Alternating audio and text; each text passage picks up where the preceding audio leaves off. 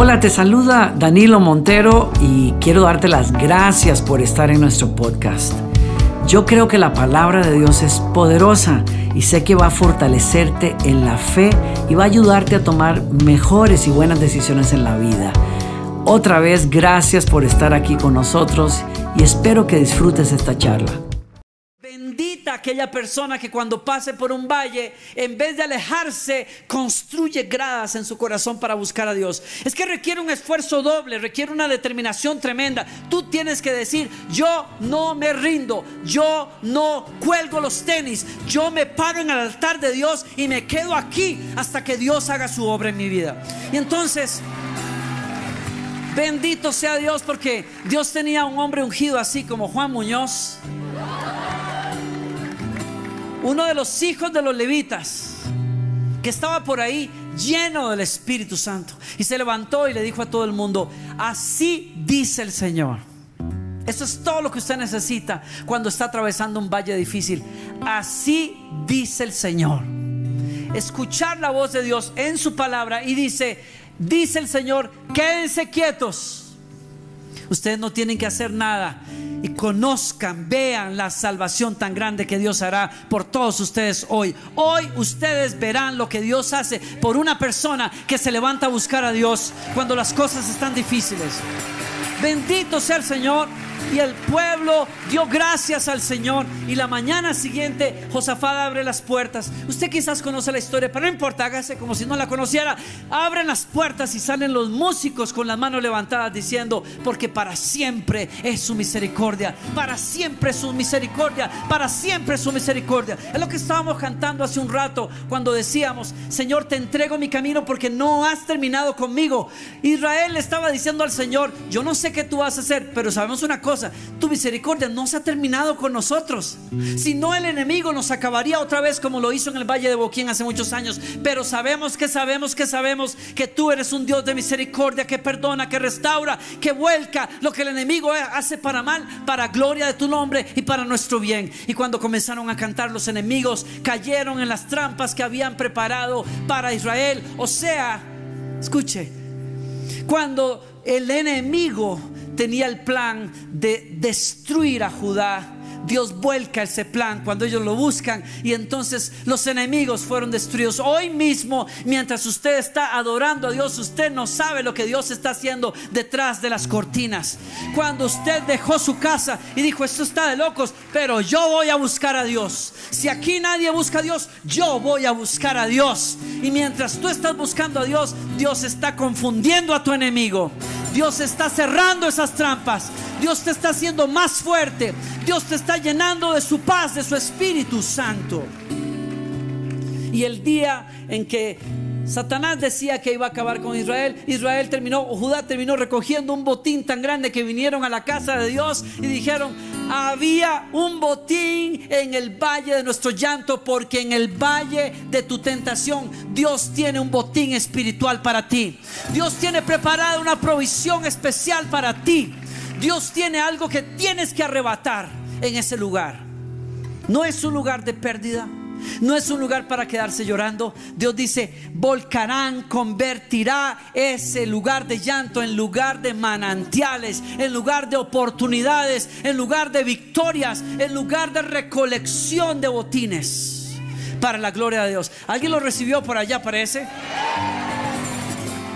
¿Alguien dele gracias a Dios esta tarde, esta noche?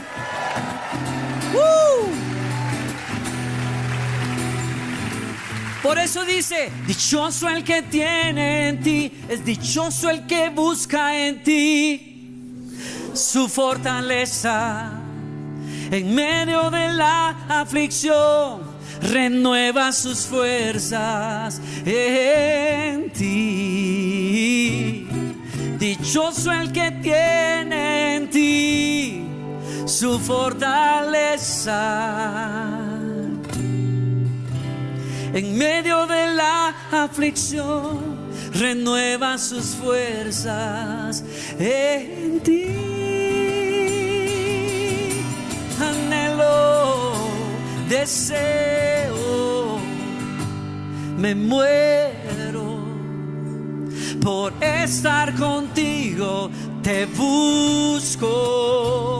Hoy ruego, yo determino que permanecer toda mi vida aquí,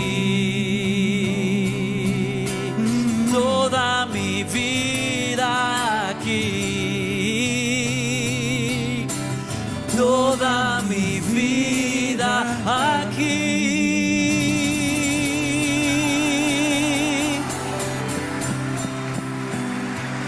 Yo no entiendo, yo no entiendo por qué dice el Salmo cuando pasen, es decir, van a pasar. Yo no entiendo por qué Dios no dice, pues le voy a evitar el valle. Hay un atajo por aquí. Señores, para crecer en Dios no hay atajos. Para crecer en integridad y madurez no hay atajos. Tienes que pasar por esos valles.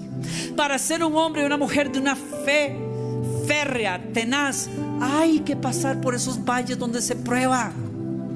¿Estás conmigo? Yo no sé por qué Dios no lo hace de otra manera. Creo que es por lo que estoy diciéndoles. Yo no sé por qué Dios no les evitó salir al campo de batalla. Porque usted ve que Dios no hizo nada hasta que ellos salieron al campo de batalla con manos levantadas y diciendo, para siempre su misericordia. O sea, se puso fea la cosa. O sea, es lo que pasa es que a los que arriesgaron fue a los músicos. A, ellos los tiraron al frente ahí adelante. Vayan muchachos, más vale que estén con Dios. prepárense, ayunen, oren y todo. Y cualquier, si nada funciona, cerramos las puertas otra vez, que maten a los músicos, pero nosotros nos quedamos adentro. No, no, es porque ellos, los hombres y mujeres de la presencia de Dios, abren la llave para lo que Dios va a hacer o cierran la llave. ¿Están aquí? Es así. O se entonan con el Espíritu Santo y dan la palabra de Dios o se apaga. Eso estoy hablándolo en cuanto a una reunión, pero eso aplica a todo. La alabanza es la que iba de frente. Judá, la tribu de Judá, es la que iba de frente en las batallas. Porque es la alabanza la que abre la llave a la presencia de Dios que se mueve y vence a tus enemigos. Entonces, yo no sé por qué Dios no les evitó a Sadrach, Mesach y Abednego ir al horno de fuego. Pero sospecho que si no hubiesen ido al horno de fuego, jamás habrían visto a Dios caminando con ellos en medio del fuego. Ellos no hubiesen conocido al Dios al que el fuego no puede deshacer. El Dios que hasta ahora era invisible para ellos se hizo visible y conocido en el horno. Porque hay una manera en que tú conoces a Dios en los lugares de paz, pero hay otra manera en que conoces a Dios en los lugares de fuego. Y en esos lugares de fuego Él te dice, no temas porque yo estoy contigo, no desmayes porque yo soy tu Dios que te da fuerzas, siempre te ayudaré, siempre te sustentaré con la diestra de mi justicia. Cuando pases por las aguas, no te anegarán. Cuando pases por la llama, la llama no arderá en ti, porque yo soy tu Dios que te sostiene de tu mano derecha y te dice, no tengas miedo. El, Señor te está diciendo el valle puede ser inevitable, pero el valle es solo un proceso. Vas a descubrir que las aguas que el enemigo diseñó para ahogarte no pueden ahogar el propósito de Dios en tu vida. Vas a descubrir que las llamas que el enemigo mandó para consumirte no pueden consumir el llamado de Dios en tu vida. Lo que Dios determinó para tu vida es más fuerte que llamas y que aguas. Vence esas cosas. Lo que vas a lograr cuando pases el valle es que veas que lo que el enemigo diseñó para destruirte en realidad se convierte en una fuente de consuelo y fuerza para el futuro.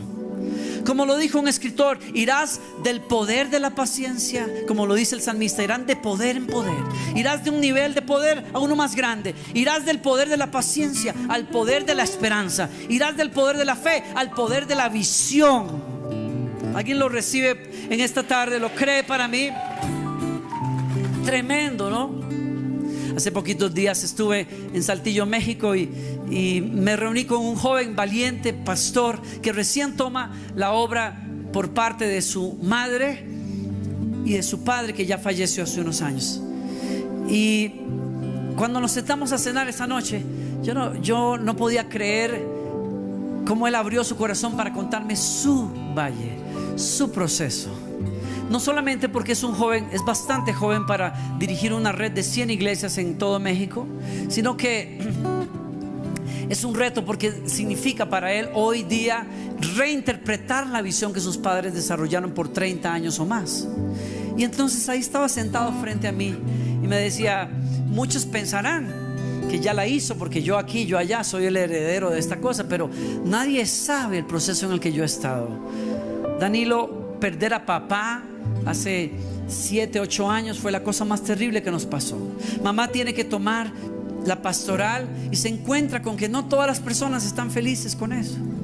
Se encuentra con que hay líderes y personas que dividen la iglesia, que se van y hacen pedazos de aquello que estaba en crisis, que era una obra de 30 años. Entonces yo, yo vi a papá por años sufrir con la obra, pero luego vi a mamá sufrir sola.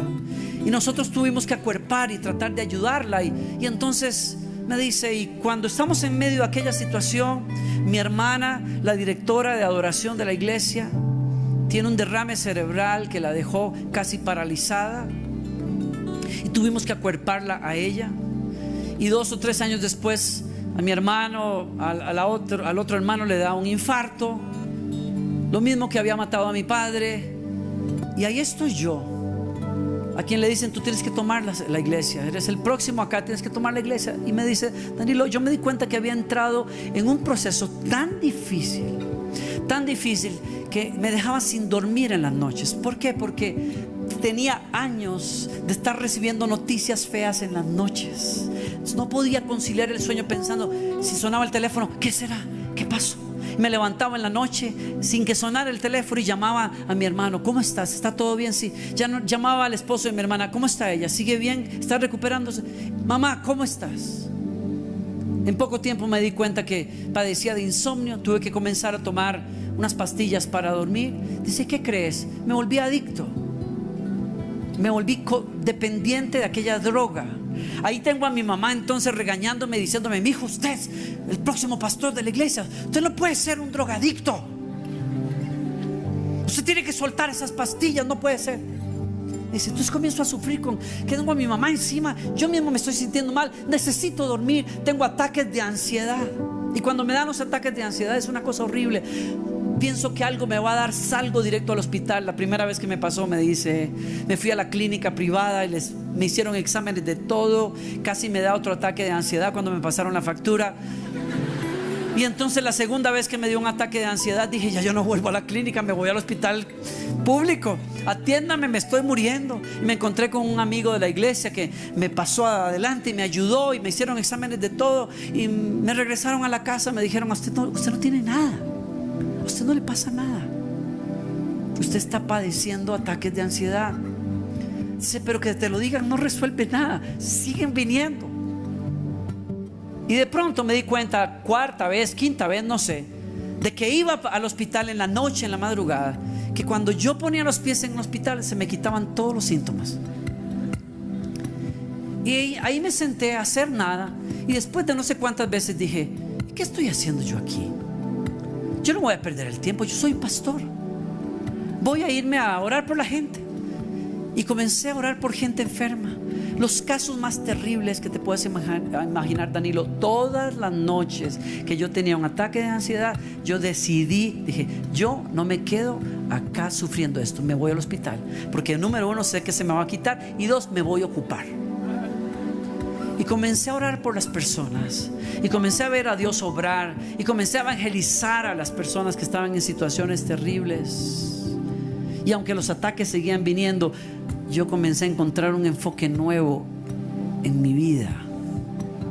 Lo que colma todo este proceso es tener que atender a un, a un niño de escasos seis años cuyo cuerpo había sido quemado en el 80%, la situación más dolorosa. Me dice él, esa noche en que me llaman para atender a los familiares y verlo a él. Dice, yo aguanté unos pocos minutos delante de ese niño, yo tenía que tragar grueso diciendo, a mí me llamaron para traer consolación, pero yo no puedo siquiera dar consolación.